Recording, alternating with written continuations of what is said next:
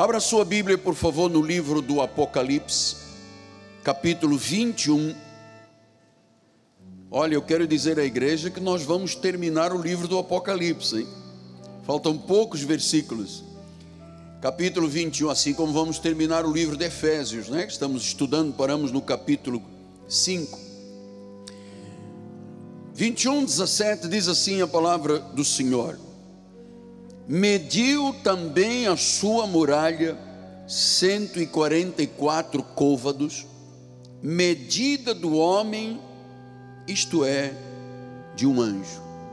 Medida de um homem, isto é, de anjo. Que esta palavra abençoe todos os corações. Vamos orar ao Senhor. Agora chegamos ao grande momento de um culto. Já estivemos louvando a Deus, já oferecemos a nossa vida como sacrifício vivo, semeamos, mas é na palavra pregada que há transformação de vida. É na palavra que é anunciada pelo Altíssimo através dos lábios do pastor da igreja, que são canal da voz de Deus, é que ele fala realmente profundamente. Amém? Vamos então engrandecer a Deus. Senhor, obrigado, porque esta é uma congregação diferente é a congregação dos deuses, conforme tu dizes na palavra, é a igreja dos primogênitos, aqueles que têm os seus nomes arrolados nos altos céus. Senhor, esta palavra certamente vai trazer edificação à igreja. Nós temos a humildade de receber a palavra com alegria. É a tua, é a sagrada, é a Bíblia sagrada, é a santa Bíblia, Senhor. Então, isto vai produzir maturidade, isto vai produzir mudanças de vida, isto vai iluminar os olhos do coração, vai tornar a pessoa forte, com músculos espirituais, se ela entesoura a palavra no coração. E é isso que nós estamos fazendo, certos, ó oh Pai, de que esta pregação será acompanhada de sinais, prodígios e maravilhas em nome de Jesus e a igreja do Senhor diga amém, amém e amém. Muito obrigado, meu bispo.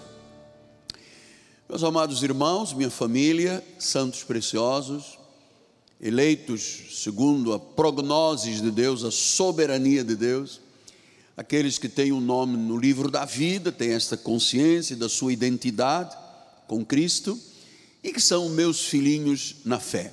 Eu amo o trato pastoral como um pai cuidando dos seus filhos, como o avô cuida dos seus netos. Meus filhinhos amados, eu venho ensinando à igreja que nós somos espíritos escolhidos, fomos predestinados, fomos gerados por Deus, somos novas criaturas, somos pessoas que renasceram de uma semente incorruptível. Olha, Deus não opera isso tudo na vida de um cabrito, na vida do joio. Essa operação sobrenatural de Deus é para o povo escolhido.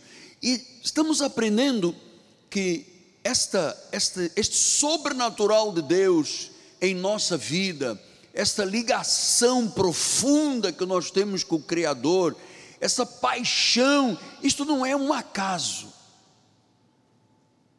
Isto não é um acaso. Isto é fruto de uma identidade que Deus nos deu. Ele disse: Vocês são anjos. O homem com a medida de um anjo. Então, somos anjos revestidos de carne, e cada um de nós tem um espectro de ação. Deus tem para alguns a 30, outros a 60, outros a 100 por um da semente. Então, esta noite vamos poder identificar qual é a nossa medida como anjos revestidos de carne. Qual é a nossa ação? O que, que Deus quer da nossa vida? Então vamos ouvir Marcos 4,3 assim. Então lhes perguntou Jesus: não entendeis esta parábola? E como compreendereis todas as parábolas? Então Jesus está dizendo que para alguém viver a plenitude da palavra, tem que conhecer esta parábola. Jesus pregava em parábolas, não era para facilitar, parábolas têm códigos de Deus. Ele, ele disse: Algumas pessoas vão ver, mas não veem, vão ouvir, mas não ouvirão, para que não se convertam. Então Deus fala como? Aos anjos revestidos de carne, aos seus filhos amados. Então diz que eu tenho que entender esta parábola. Para eu compreender as outras parábolas, eu tenho que entender esta parábola. Então, nesta parábola do semeador, nós vamos ver quatro tipos de terreno. Vamos ver o caminho, o solo rochoso, os espinhos e a boa terra. Aqueles que ouvem a palavra, que frutificam. Então, vamos lá lembrar o que diz o versículo 14. Olha, o semeador semeia a palavra. Esta palavra semear, semente, semeia, isso tem que ser uma coisa íntima com Deus, de cada um, do seu coração. Então ele disse: o semeador semeia a palavra. E diz o versículo 15: são estes os da beira do caminho, onde a palavra é semeada. E enquanto ouvem, logo vem Satanás e tira a palavra semeada neles.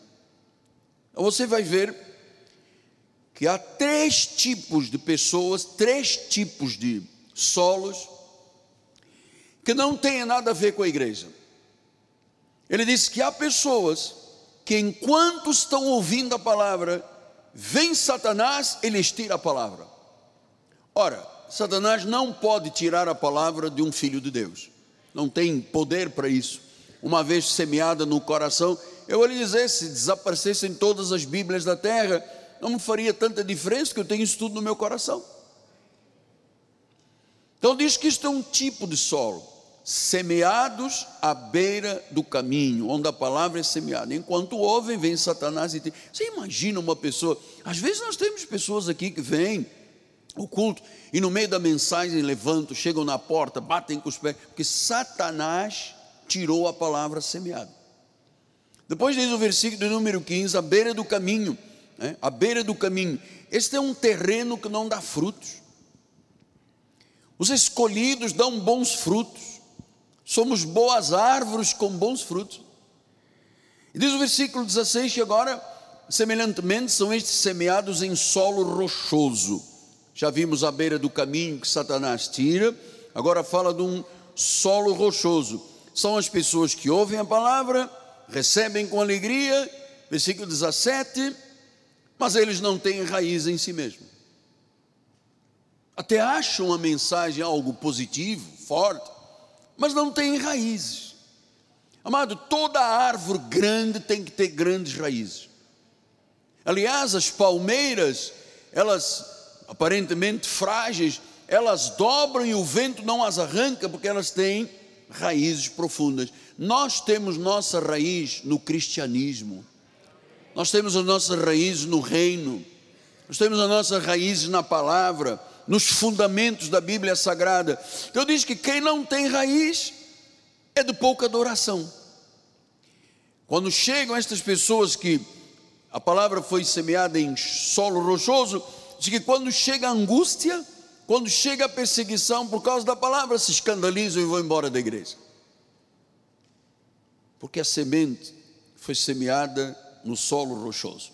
Versículo 18: Os outros, os semeados entre os espinhos, são os que ouvem a palavra, mas os cuidados do mundo, a fascinação da riqueza, as ambições pessoais, concorrendo com a palavra, sufocam a palavra, ficando a palavra infrutífera.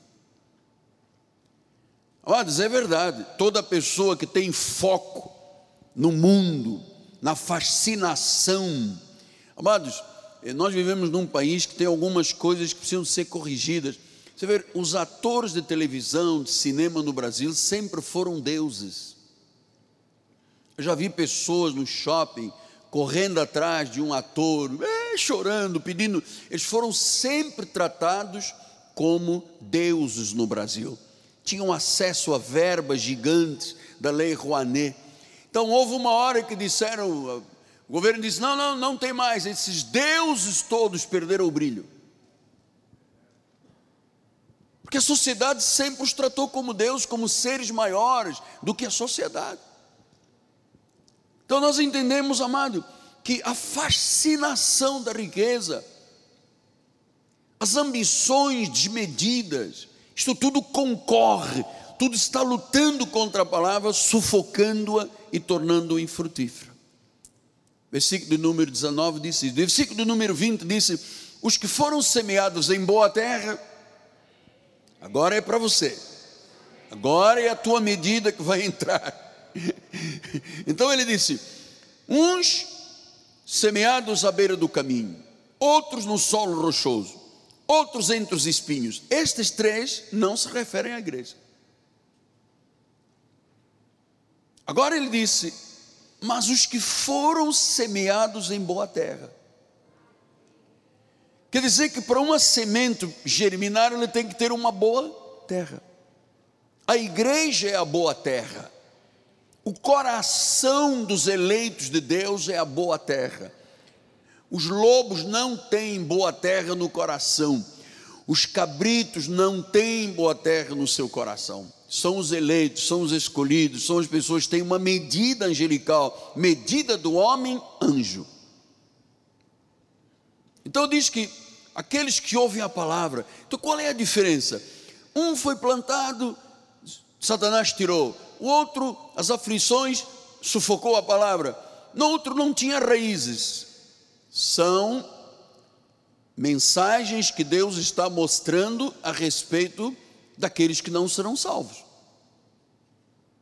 Porque se não retém a palavra, não é boa terra. Os que foram semeados em boa terra são aqueles que, primeiro, ouvem a palavra de Deus. Jesus disse isto: As minhas ovelhas. As minhas ovelhas ouvem e me seguem. Eu lhes darei a vida eterna, das minhas mãos ninguém arrebatará. Então nós ouvimos a palavra. A palavra é uma semente incorruptível. Pedro diz que nós renascemos de uma semente incorruptível, não apodrece, não envelhece. Diz que são aqueles que ouvem a palavra. Diga, eu ouço a palavra. Você sabe por quê? Nós temos tímpanos ovelinos. Porque Jesus chegou a dizer: Olha, vós não credes porque não sois minhas ovelhas. Você não é ovelha, não tem tímpano de ovelha. Você não entende quando Deus está falando, quando o Espírito está se revelando. Eu disse: ouvem a palavra, mas não ouvem apenas entrando num ouvido e saem no outro. Não, recebem a palavra tomam posse da palavra. Tomam posse da palavra. Olha, amado, eu estou te dizendo desde domingo, livre de dívidas, tome posse dessa palavra. Tome posse, então eles ouvem, mas recebem a palavra. Que há pessoas que ouvem e não recebem. Quando termina o culto, acabou, a palavra já foi retirada. Então, ouve a palavra, recebe. O que, que acontece com os semeados a, na boa terra? Frutificam. Os outros, Satanás tira, sufoca, as aflições concorrem, mas existem pessoas que são espíritos angelicais, que têm uma identidade em Cristo Jesus, que são um espírito com o Senhor, que estão assentados juntamente com Ele em regiões celestiais. Sim, essas pessoas que são anjos revestidos de carne, os seus filhos, aqueles que foram feitos à imagem e semelhança de Deus, eles começam a ter uma medida. Então diz que tem os semeados, ouvem a palavra e recebem, e que produzem, tem uma medida de 30. Outras pessoas têm uma medida de 60. Outros de 100. Aqui estão as medidas da nossa ação nesta terra. E eu, a minha oração é que todos os senhores produzam a cem por um da semente. Que a semente, uma vez semeada no teu coração, amado. Olha, a palavra ensina isto. Ensine uma criança que quando ela for velha, não se desviará do caminho. Já tive essa experiência várias vezes aqui na igreja. Pessoas virem aqui à frente e dizem, olha apóstolo, eu com 18 anos me desviei do evangelho, minha mãe orava, vovó orava, todo mundo orava, eu fiquei, hoje eu tenho 65 anos, e Deus me disse, volta para minha casa, por quê? Porque foi ensinado quando criança, reteve a palavra, e claro, se retém tem que frutificar, tem que dar frutos, Então, nós vamos hoje conhecer alguns detalhes, porque nós somos boa terra, a igreja é uma boa terra, a igreja Cristo Vive é uma terra fértil. Você sabe, eu tenho muita liberdade para lhe falar, nós estamos, o mundo todo está nos ouvindo. É, nosso ministério é um ministério de conhecimento, é um ministério de sabedoria, é um ministério que não mercantiliza a palavra, um ministério onde não há comércio com a fé. É um ministério que não tem nuvens sem água e árvores sem frutos, conforme disse Judas. Somos um ministério da plenitude de Deus. O que se conhece aqui não se conhece na maioria dos lugares aí fora. Então, os três terrenos mostram: três primeiros não deram frutos, só a boa terra dá bons frutos. A palavra nos ilumina e nós damos bons frutos. Olha, quando às vezes eu penso quantas milhares de pessoas vão viver a vida eterna pela minha instrumentalidade, quantas pessoas conheceram Jesus pelo seu testemunho, uma palavra, uma oração, um folhetinho, um versículo bíblico. Quantas pessoas você tem hoje na tua vida que ouviram da tua parte uma palavra, que ouviram um testemunho, que ouviram uma, viram uma posição, amado, porque você só é crente verdadeiro e é visto e conhecido quando? Na hora da aprovação. Na hora da aprovação em que se sabe quem é crente. E todos nós passamos por provações. Jesus diz: No mundo tereis aflições. Então, não, não, não somos imunes a isso. Agora, a nossa posição diante de uma aprovação, de uma tribulação, é que nos mostra que somos crentes. E qual é a nossa medida? Porque se a pessoa é reprovada numa aprovação, ela não alcança a plenitude de Deus.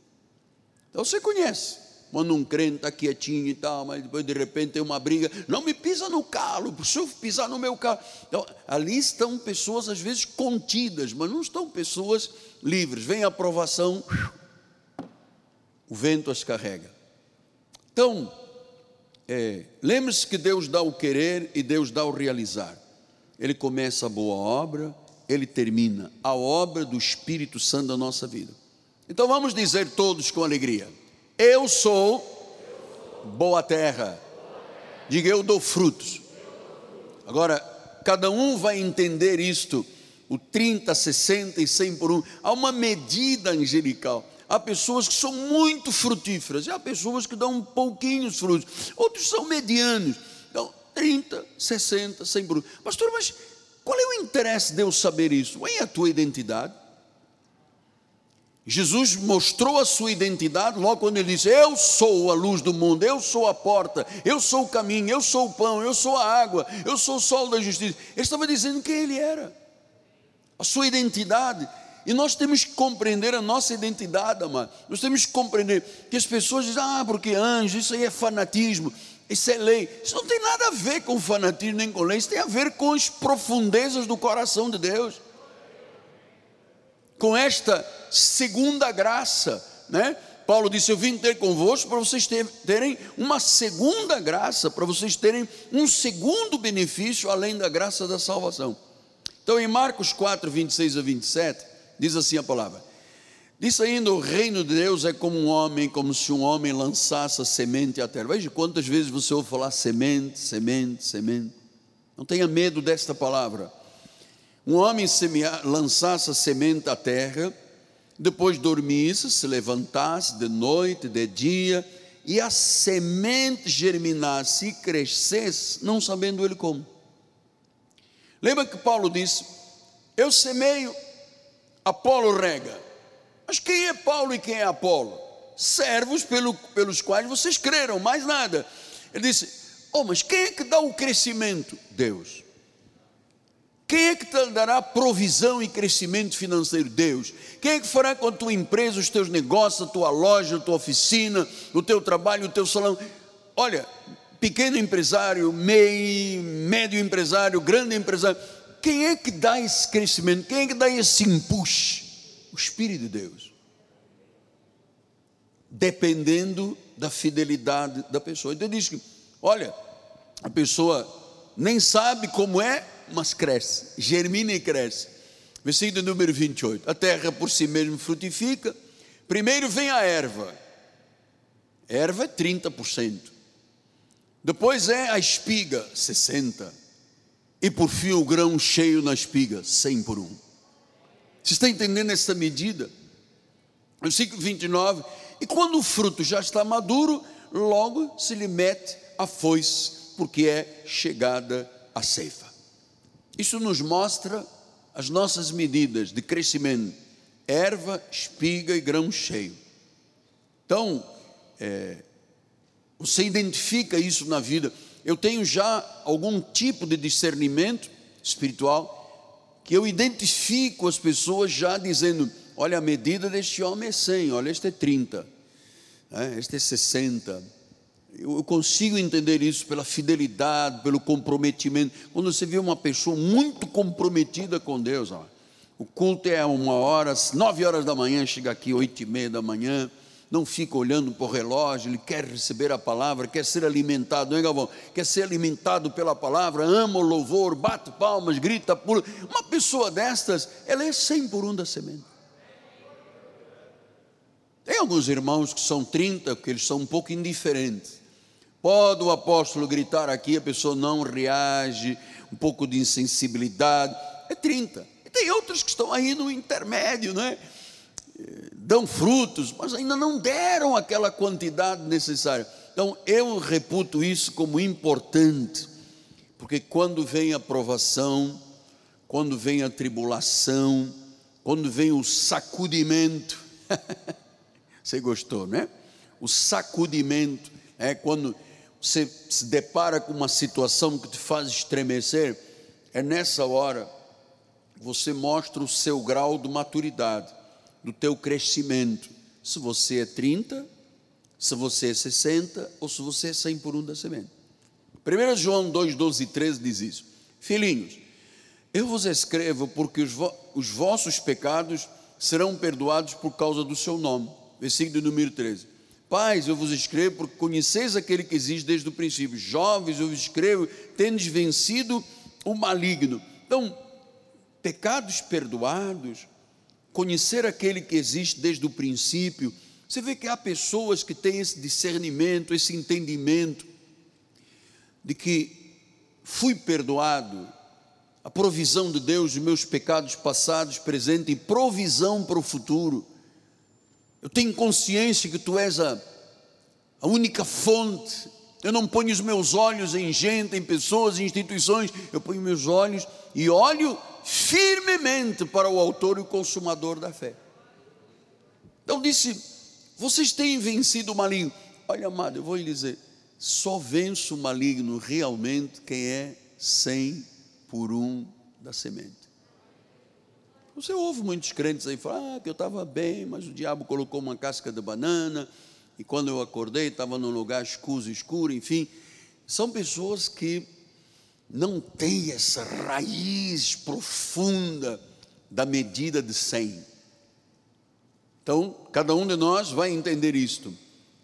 Aquele que vence o maligno, aquele que sabe todas as coisas contribuem para o seu bem, é a pessoa que já tem uma dimensão de vida espiritual muito ampla.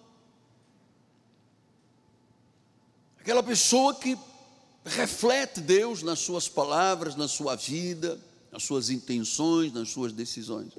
Então, é, esta medida angelical é conhecida também quando a graça de Deus é revelada. Porque a graça divide a alma e do espírito juntas e medulas e ela é apta para discernir os propósitos e os intentos do coração. Dizem em Hebreus 4,12: a palavra de Deus é viva, diga é viva. Então nós não estamos aqui falando de uma palavra amorfa, morta, né, envelhecida, é viva. E diz: é mais cortante que uma espada de dois gumes. Ela penetra ao ponto de dividir a alma, o espírito, as juntas, as medulas, e ela então faz você entender o que é carne, o que é o natural, o que é o celestial, o terrenal, e disse: ela vai até discernindo pensamentos e os propósitos do coração. Então, quando a palavra da graça é pregada, ela é apta para discernir pensamentos. Ela é apta para entrar nos propósitos do coração, porque no Antigo Testamento os profetas reclamavam muito do povo judeu. Senhor, vocês me louvam e adoram com os lábios, mas o vosso coração está longe de, de mim. Vocês têm corações corruptos, enganosos. E os profetas brigaram muito, por isso alguns foram mortos, para que o povo vivesse sem por um da semente, sem se oferecer aos deuses pagãos, sem negar a graça, porque em toda a Bíblia a graça e algumas passagens são muito relevantes quanto a isso. Então, nós sabemos que os propósitos do coração, o discernimento do Espírito chega quando a palavra da graça é pregada. Então, conhecemos hoje uma palavra que nos revelou como nós fomos conhecidos. Olha, 1 Coríntios 13, 12 diz isso Agora vemos como um espelho, obscuramente, então veremos o face a face. Agora conheço em parte, e então conhecerei como também sou conhecido. Como é que eu sou conhecido por Deus? Eu não sou conhecido, ó oh, vagalume, ó oh, gafanhoto, ó oh, vermezinho de Jacó. Eu sou conhecido de Deus. Olha, meu anjo, né? meu anjo, né? minha anja. Alguns irmãos têm asas grandes, mas estão recolhidas, né? Uh, diz que nós conhecemos como fomos conhecidos. Deus nos conheceu desde antes da fundação do mundo. Estar aqui esta noite não é um acaso, não foi porque alguém te trouxe. Você está aqui esta noite porque Deus estabeleceu na tua vida algo desde antes da fundação do mundo. Te predestinou, te chamou, te justificou e te glorificou. Fez a obra completa. Fez a obra completa. Então nós conhecemos como fomos conhecidos. Então quando você fala a uma pessoa e fala, ah, eu fui predestinado por Deus. A pessoa, ah, predestinado, isso é espiritismo. Eu sou uma pedra viva. pedra de nada, você é um tijolo quebrado. Então as pessoas têm códigos e, e e narrativas muito estranhas a respeito da vida espiritual. Então, nós estamos entendendo que este ministério já conhece como foi conhecido por Deus. Eu sei que os maus costumes da religião, o legalismo, a falsidade com que muitos pregadores pregam, que tem contaminado muita gente. Eu às vezes ponho, honestamente, eu às vezes ponho-me a pensar, como é que uma pessoa dá o seu dinheiro, dá o seu dízimo, dá a sua oferta num lugar que tem uma placa dizendo igreja? Tudo bem, a placa está correta, mas é, não se prega a palavra, não se vive a graça. Fora da graça não há evangelho, fora da graça não há salvação, mamãe. Pela graça sois salvos. Então quer dizer que há pessoas que rejeitam a graça, há ministérios que rejeitam os dons espirituais. Isso é uma batalha que Deus enfrenta com o seu povo. Então, é, a graça arranca as escamas dos olhos, amado. A graça tira os véus do coração, os véus da religião, os véus do legalismo, do judaísmo, tira isso tudo. Então, amados, 1 Coríntios 3, 5 quem é Apolo? Quem é Paulo? Olha, eu já falei disso. Servos por meio de quem cresce, isto conforme o Senhor concedeu a cada um. Então, a uns Deus deu 30, outros deu 60, outros deu 100, conforme Deus concedeu a cada um. Versículo 6. Ah, eu plantei, Apolo regou, mas o crescimento, não tem dúvida, foi Deus. O crescimento da tua empresa é Deus. Do teu empreendimento é Deus. Da tua família é Deus. Do teu lar é Deus. Então, ele levanta o ministério, por exemplo, o nosso ministério. Nosso ministério é o ministério de Deus. Apóstolo não tem capacidade para nada. Se Deus não fizer em mim, eu sou insuficiente. Eu não vivo num pedestal, eu vivo num fronte de guerra diária, amado. Então Deus levantou este ministério Deus levantou os seus filhos. Deus deu testemunho a nosso respeito. Ele governa a nossa casa para que nós a governemos com temor e tremor. Somos uma pessoas de honra, vasos de honra, pedras que vivem. Aleluia. Eu, quando, quando eu começo a falar de identidade espiritual, meu coração entra aqui em, quase em colapso, porque bate rápido, né? Há fogo nos meus ossos. Romanos 11, 2 até 6 diz assim: Deus não rejeitou o seu povo, a quem de antemão conheceu. Vê? Deus de antemão conheceu o seu povo. Ou não sabeis que a Escritura refere a respeito de Elias, Elias como insta perante Deus contra Israel, dizendo: Senhor, mataram os teus profetas, arrasaram os teus altares, só eu fiquei e procuram agora tirar minha vida. Que lhe disse, porém, a resposta divina: Eu reservei para mim sete mil homens que não dobraram os joelhos diante de Baal. Assim, pois, também agora, no tempo de hoje, sobrevive um remanescente segundo a eleição da graça. Quem são os remanescentes? Está aqui. As igrejas que nem conhecem isso aqui, não sabem nem que é reforma protestante, não sabem o que é teologia, não sabem o que é mestrado, doutor, não sabem nada. Pessoas cegas conduzindo outros cegos, caem todos no abismo. Então, amados, versículo número 6, essa é a. Ah, ah, ah, eu entendi agora.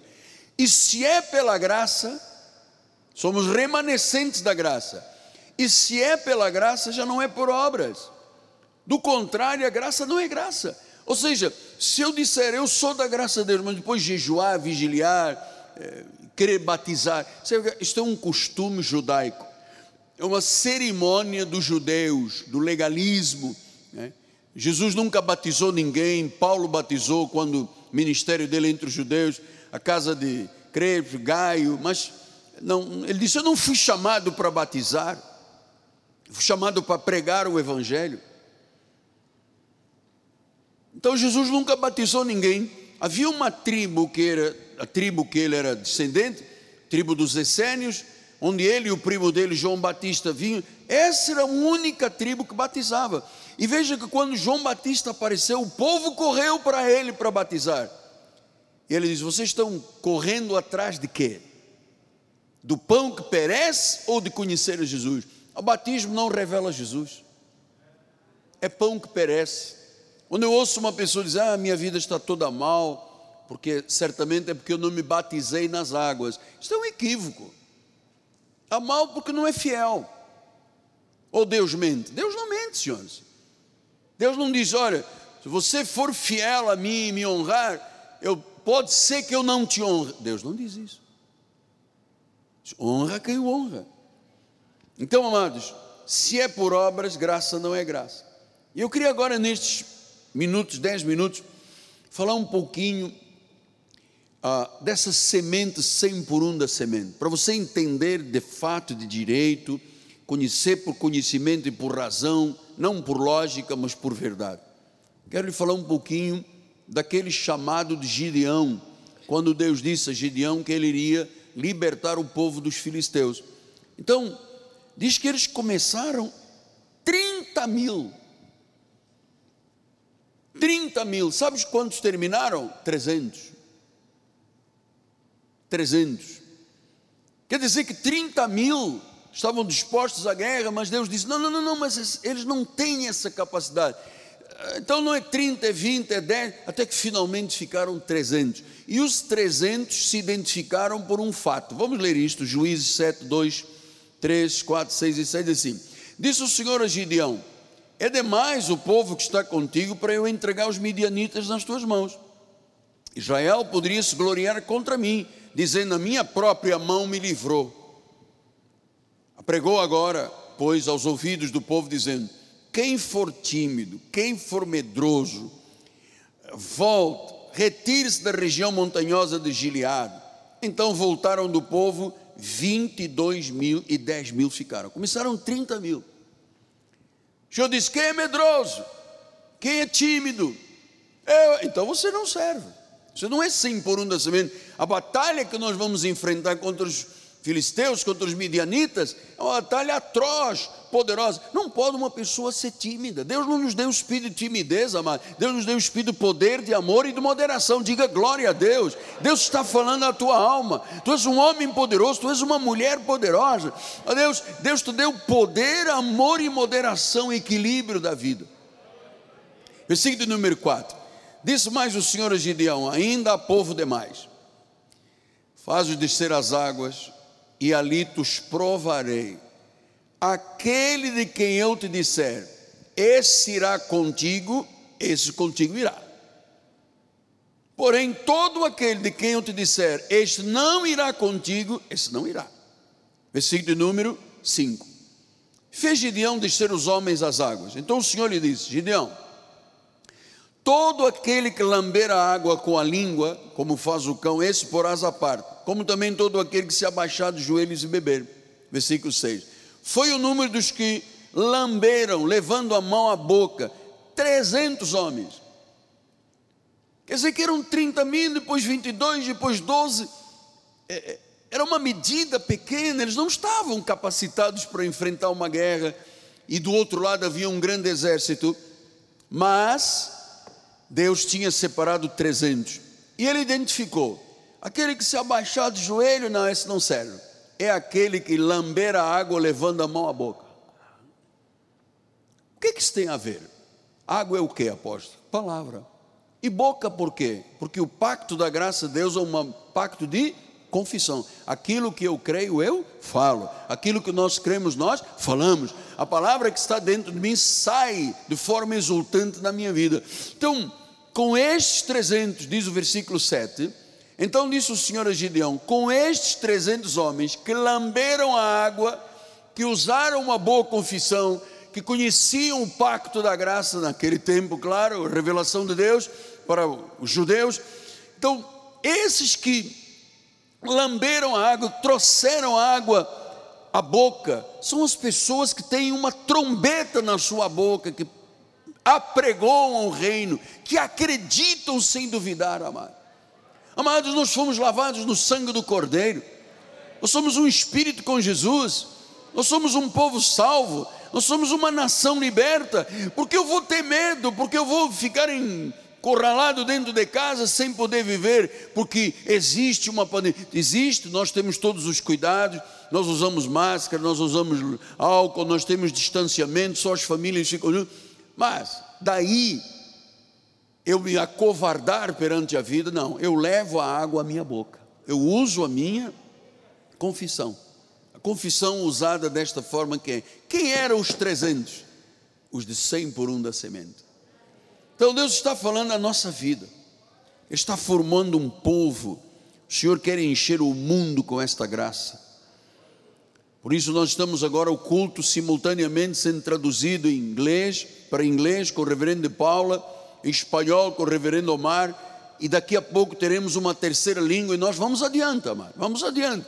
Conforme Deus for abrindo as portas, nós vamos adiante.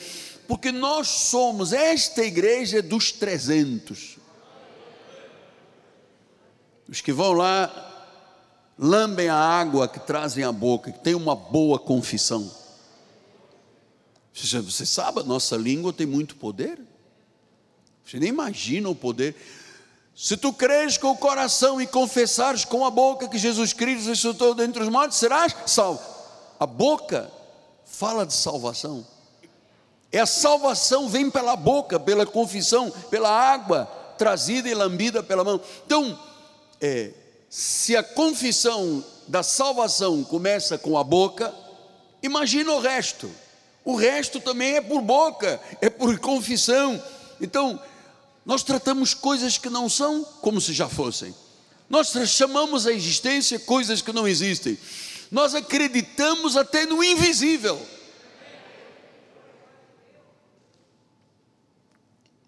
Então Deus nos deu uma medida. Temos irmãos em 30, glória a Deus, estão aí na batalha. Temos irmãos de 60 e temos irmãos de 100. Agora, seja fiel ao Senhor. Amado, Seja fiel a Deus. Seja fiel a Deus. Não se recuse de oferecer a sua vida. Não tenha medo de colocar a sua vida financeira nas mãos de Deus. Você acredita nele para viver a vida eterna, mano? Não vai acreditar nele nas finanças? Poxa, eu tenho coragem de dizer: Eu estou em tuas mãos, faz de mim um vaso, o que quiser, Senhor. Depois, quando vem a questão de finanças, eu digo: Ah, mas não é bem assim, porque era da lei, é Moisés, né? isso era do velho pacto.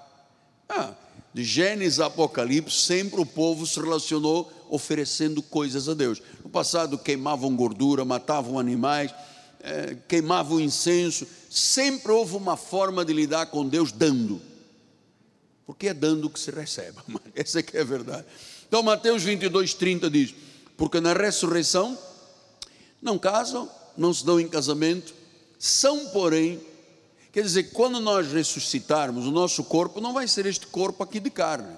O pó volta ao pó. Nós teremos um corpo glorificado. A dimensão da vida espiritual não é uma dimensão de encontrei a irmãzinha, estava lá, às vezes ia beber na Coca-Cola na máquina da igreja. Não, é, sabe? Oh, meu marido morreu primeiro, agora eu vou encontrá-lo e vou casar. Não, não há mais. É, um, é, é uma esfera sobrenatural, é uma esfera espiritual, é um corpo glorificado. Então ele diz: essas pessoas crentes em Jesus Cristo, que após a ressurreição não vão se casar mais, não, porque assim nós vamos nos conhecer lá em cima, possível que sim. Eu acredito que sim. Eu acredito que sim. Nós vamos. Agora, pastor, eu, eu namorava aqui, será que no céu eu vou poder namorar? Ah, não tem céu para namorar, namoro é aqui na terra. Então, esses são, porém, como os anjos do céu. Você está dizendo, Deus está te dizendo, tu és como um anjo no céu. Veja-se desta forma, acredite desta forma. Deus é maravilhoso. Apocalipse 22, 8 e 9 disse: Eu sou, eu, João, sou quem ouviu e viu estas coisas. E quando eu os ouvi e vi, eu prostrei manto os pés do anjo que me mostrou essas coisas para adorá-lo. Então ele me disse: Vê, não faças isso. Eu sou um conservo teu, eu sou igual a você. Você não consegue me identificar que eu sou igual a você? Eu sou igual aos profetas, aos irmãos, aqueles que guardam a palavra do livro. Então o anjo disse: Adora a Deus. Vamos discutir isso no domingo. Adora a Deus. Eu sou conservo. Então, isto para mim é a base da vida deste ministério angelical. Anjos que não têm corpo, que nos servem, que nos protegem, que nos libertam, que dão livramentos, que fazem justiça, que vão lá dentro do hospital e curam. Essas vidas são pessoas angelicais. Paulo chegou a dizer: olha, algumas pessoas, sem saberem, acolheram anjos em casa. Então você é um anjo revestido de carne. Quando você acolhe alguém ou fala com alguém, é um anjo de Deus que está falando. Pastor, mas isso passa um pouco da minha limitação. Mano, deixe, deixe Deus fazer a obra, deixe Deus falar ao seu coração. Você é um conservo com os anjos, você tem medida de homem-anjo. Apocalipse 19, 10 disse: Prostrei-me entre os pés para adorá-lo. Ele, porém, me disse: Vê, não faças isso, João. Eu sou conservo teu, dos teus irmãos. Mantenha o testemunho de Jesus. Adora a Deus. Pois o testemunho de Jesus é o espírito da profecia. Então o anjo dá uma lição em João. Né? João não tinha essa intimidade com o ministério angelical ele logo quis religiosamente adorar o anjo. Disse, não, não faças isso. Eu sou conservo. Agora o que você tem que fazer é manter o testemunho e adora a Deus. Este é o nosso chamado, 100 por um da semente, é manter o nosso testemunho, amado. Mantenha o seu testemunho, mesmo quando vier uma baita de uma provação ou de uma tentação. Você sabe que juntamente com a tentação Deus envia o escape. Porque as tentações são humanas, não são, não são desumanas, são humanas. Pastor, mas eu estou numa luta porque eu conheci uma moça, ela não é da igreja, ela não confessa Jesus, não crê na Bíblia, Ela é filha da vovó Cabinda, ela lança, mas é uma mulher excelente, apóstolo. Mara, olha que coração. Não serve para você. Que Deus te livre dos olhos maus. Você que está aqui pensando um dia em casar, que Deus te livre dos olhos maus. Eu ouvi esta palavra um dia num casamento em São Paulo, da Stefani, que deve estar assistindo com o Raul, e ela disse: Deus me livrou dos olhos maus dos homens para eu poder ser tua esposa. Sou conservo teu, mantenho o teu testemunho. Eu termino com Zacarias 4. 4 a 7. Diz assim: Então perguntei ao anjo que falava comigo: Meu senhor, que é isto? Respondeu-me o anjo que falava comigo: Não sabes tu o que é isto? Respondi: Não, meu senhor, não sei. Prosseguiu ele e me disse: Esta é a palavra do Senhor a Zorobabel, não por força, nem por poder, mas pelo meu espírito, diz o Senhor dos exércitos. Quem és tu, ó grande monte?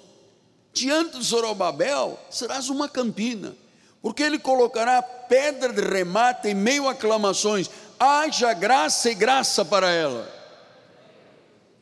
Acho que o anjo falou, agora num confronto, o governador Zorobabel diante de tantas oposições, e Deus disse: Olha, o que vai acontecer na tua vida não é por força nem por poder, é pelo meu espírito.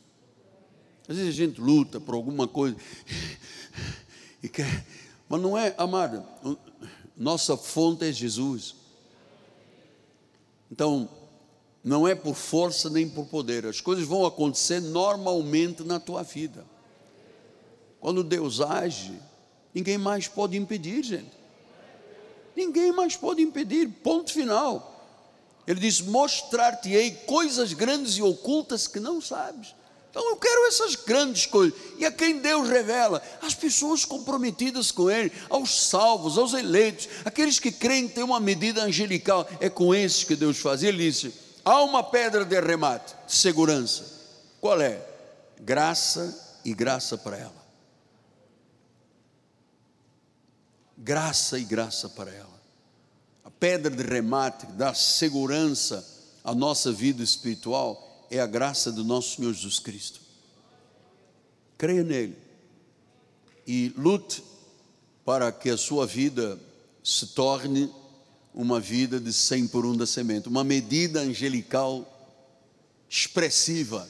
Não se contente, vem o culto, sai, não faz nada. Não, vida de oração, leitura bíblica diária, acorda um pouco mais cedo, fica lá de joelhos na praia, quieta-te diante de Deus, não falta aos cultos, vem o máximo possível de cultos. Essa é a pessoa que tem 100 por um da semente.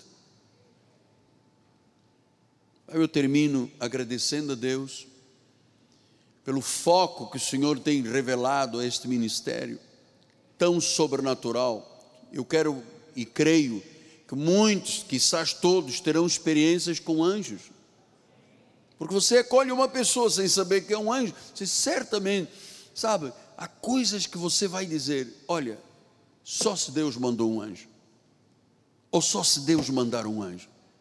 Você vai ter muitos testemunhos a respeito disto. Se eu declaro esta palavra, gerando frutos em tua vida, em nome do Senhor Jesus Cristo, e a igreja diga: Amém, Amém e Amém. Graças a Deus.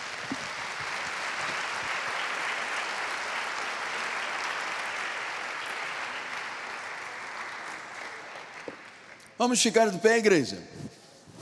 Estamos alguns minutos de terminar, a nossa bispa vai dar a bênção final. Depois, quem puder ficar um minuto mais, nós vamos cantar um corinho. Amém? Vamos lá. Glória a Jesus. Levante as suas mãos. Agradeça ao Senhor. Obrigada, Senhor, por esta palavra maravilhosa, Senhor. Obrigada, Senhor, por este serviço ao nosso dispor, Senhor, dos anjos, teus anjos poderosos, Pai Senhor, que saiamos nessa noite daqui, Senhor, e em paz sejamos guiados, que cheguemos aos nossos lares, Pai, felizes e abençoados, Pai, porque nós temos visto o Teu poder, o Teu cuidado, Senhor, as Tuas bênçãos nas nossas vidas. E te louvamos por isso, Senhor, pela Tua graça que nos basta. Saia daqui feliz e abençoado, porque Deus tem grandes coisas para a sua vida. Em nome de Jesus. Amém.